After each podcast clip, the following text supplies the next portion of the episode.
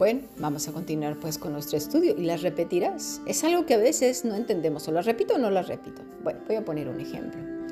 Muchos hijos aprenden a preparar ciertos platillos tradicionales de la familia no por lo que les contaron sus padres, es decir, la receta, sino porque los preparaban junto con sus padres, abuelos o familiares mayores y las repitieron continuamente, es decir, las seguían preparando.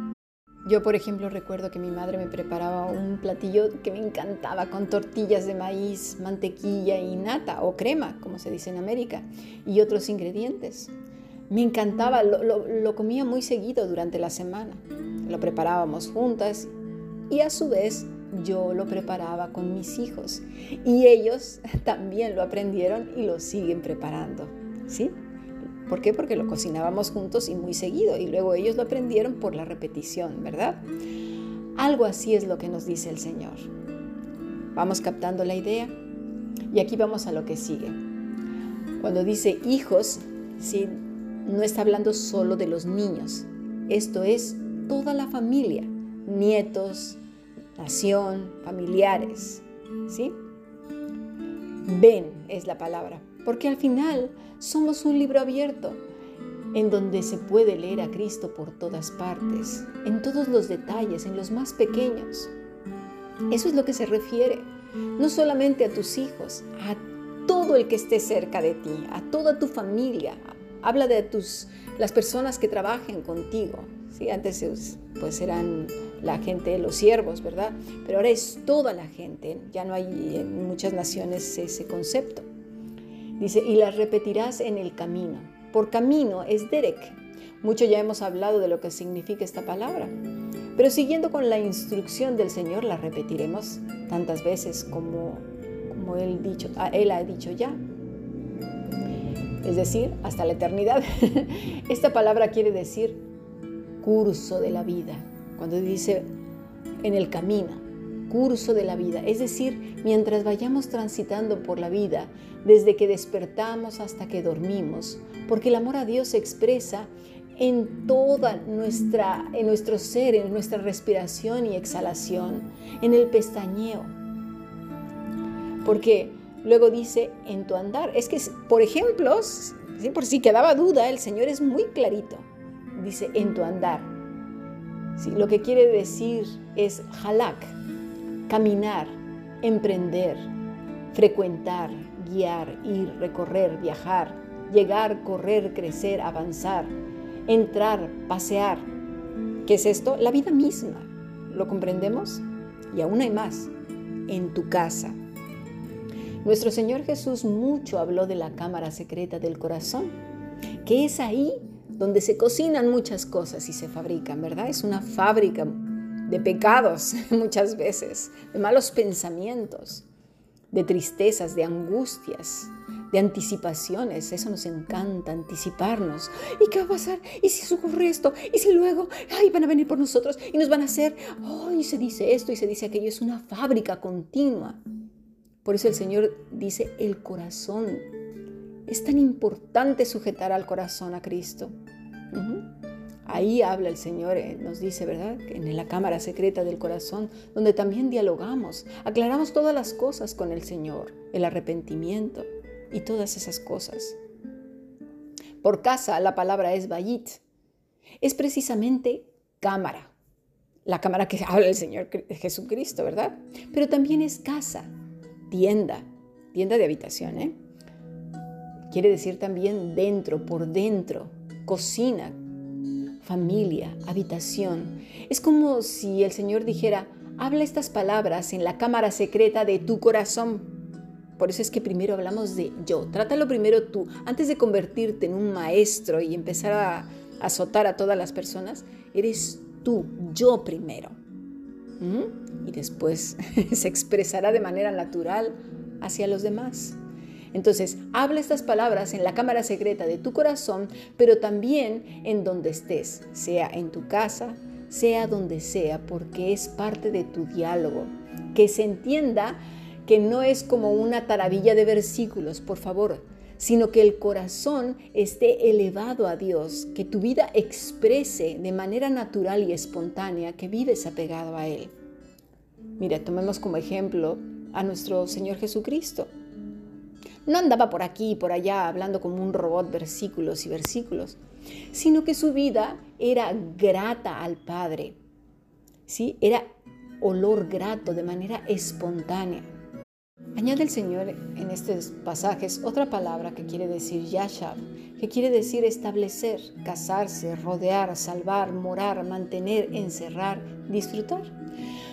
Parece que la vida religiosa no gusta a nadie, más que al religioso, por supuesto, que se siente satisfecho con lo que hace, porque satisface su juez interior que le pide más y más y más. Justo hará unas horas hablaba con un alumno explicándole que hace ya mucho tiempo que estamos inmersos en la unificación de la mente y del idioma, es decir, del pensamiento. Esto, por cierto, lo hablaremos más ampliamente en las conferencias de pastores que se dará el día 29 de este mes por el canal de YouTube eh, y en, también en las que están por emitirse en febrero de He aquí yo vengo pronto. Mira, el Internet era una herramienta de inteligencia y espionaje, pero luego se aplicó a la población mundial, ¿sí? sucesivamente a todos los dispositivos, es decir, teléfonos, y se empezó a aplicar, por ejemplo, a través de los SMS. Eh, los SMS dan más información de lo que te puedes imaginar, es decir, de tu vida, dónde estás. Y luego, a su vez, a todos los dispositivos y electrodomésticos, porque ya traen un chip ¿Por qué? Porque es así como se gestiona el Internet de todas las cosas, que está vigente hoy por hoy. Entonces, esas personas religiosas que dicen que no, que eso se mantienen aparte de todo el mundo y todo, pues tendrían que salir del planeta a otra galaxia, porque hasta, fíjate, hasta la nave espacial estaría conectada a la red. Y aún al planeta donde se fueran, estarían siendo vistos por los megatelescopios como el supertelescopio este potente que se llama Lucifer, que está en el Vaticano. Tendrían que salir, pues no sé, yo creo que volando algo así hacia otras galaxias donde no lleguen los aparatos terrestres. ¿Vemos la tontería tan grande de la religiosidad? El Señor sabe la situación en la que nos encontramos hoy en día los humanos y la imposibilidad que tenemos ante lo que se, se nos viene encima, lo que ya lo tenemos ¿sí? Por eso sigue diciendo hasta el día de hoy, Deuteronomio 6. Si, vas por tu propio camino, ya sabes lo que cosecharás y errarás y errarás una, otra, otra, ah, otra, ah, mira, otra, otra y mil veces más. Ver cuándo te cansas. ¿Sí? Y por nuestro propio bien, esperemos que sea pronto, que nos volvamos a Él, porque la vida ¿sí? no la tenemos comprada. En cualquier momento nos podemos marchar. Dice, al levantarte, cum. ¿Sí? Tiene también varias aplicaciones, pero por eso el Señor nos repara en ello para que entendamos lo mejor posible, ¿sí? para que llegue al corazón. La palabra quiere decir acondicionar, adversario, afirmar, alzar, armar, cambiar, camino, clara, claro, colgar, colocar, confirmación, confirmar, convalecer, cuenta, cumplir, despertar, duradero, durar, efecto, ejecutar, elevar, enderezar, enemigo, erigir, establecer, exaltar, firme, hacer, hallar, levantar, llevar, mantener, nacer, ordenar, oscurecer, permanecer en pie, poner, quedar, ratificar, reconstruir, renovar, resistir, restaurar, resucitar, seguir, subir, subsistir, suceder, suscitar, sustentar, venir. Es decir, en cualquier situación en la que te encuentres, en todo momento, en todo lugar, en todas las partes del mundo. ¿Sí?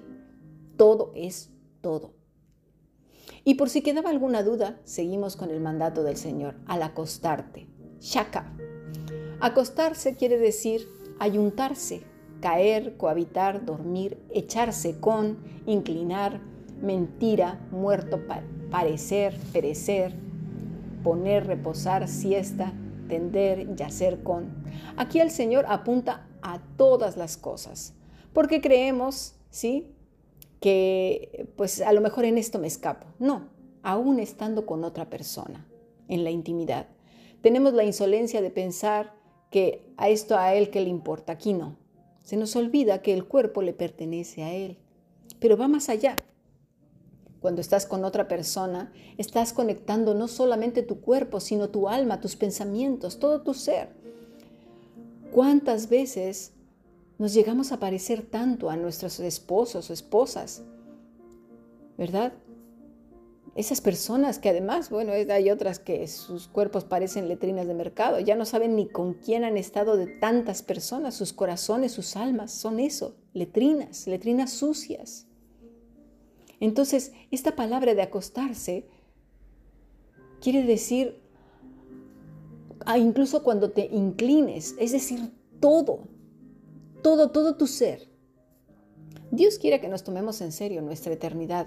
Corremos serio peligro al creer que tenemos las riendas de nuestra vida. No tenemos las riendas de nada. A estas alturas la tienen otros, pero no nosotros. Deberíamos realmente entregar nuestra vida al único que puede librarnos de la ruina eterna y también aquí en la tierra, porque la vida sujeta a Él se vive completamente diferente, pero no en el plano material, carnal, horizontal, ¿eh? Sí, en aquel que todo es salud, riqueza, prosperidad y tonterías de esas. Jesús no vivió eso, ¿eh? ni Juan, ni Pablo, ni muchos hermanos, sino en un plano completamente distinto y solo lo podrá decir el que lo vive así. Recordemos, Anotemos, tomemos nota. Deuteronomio 6, 8. Y las atarás como una señal en tu mano y estarán como frontales entre tus ojos y las escribirás en los postes de tu casa y en tus puertas. No quiere decir que las escribas, ni que te las pongas con una pulsera en la mano, ni en la frente con un tatuaje. Las atarás, ligar a tu mano, ¿sí? Es decir, la mano es la que te da poder. ¿Para qué? ¿Para qué las tienes que ligar a la mano? De una manera metafórica. Para cuando quieras usarla para hacer daño de manera literal o metafóricamente. ¿Sabes? Y entre tus ojos. No para que lo tengas ahí en un tatuaje. No, para que los limites cuando vean cosas que no son, cuando imaginen lo que no es, cuando quieren ir más allá de donde no deben. Y en lo más íntimo que es tu casa, para que ese hogar no se convierta en un infierno. ¿Cuánta gente quiere salir corriendo de su casa? Busca no llegar porque todo el tiempo están peleando. Si no es el clásico religioso, bibliazo y bibliazo y bibliazo y bibliazo, y ya, no, ya, ya, no, ya está, tiene al marido, a la mujer harta, a los hijos cansados. No, la casa debe de ser un trocito del cielo, en donde se pueda percibir la presencia del Señor en todo lugar que la familia se sienta segura ahí dentro, en paz, feliz. Es así como está nuestro hogar, es así como está la cámara secreta de nuestro corazón. Creo que tenemos mucho que aprender, mucho, mucho por aprender. Doy gracias a Dios por el tiempo que nos da para reflexionar en su palabra. Estamos estudiando su palabra, su mandamiento porque creo que todos nosotros deseamos ser obedientes y finalmente rendir nuestro corazón, reconociendo que esos delantales de hoja de parra no sirven para nada. Han sido un impedimento para que aprendamos, para que obedezcamos. Aprendamos como niños, seamos humildes y acerquémonos al trono de la gracia diciendo, Señor, quiero vivir apegado a ti. Enséñame porque tú eres mi Dios, mi salvación. Sigamos aprendiendo bendiciones.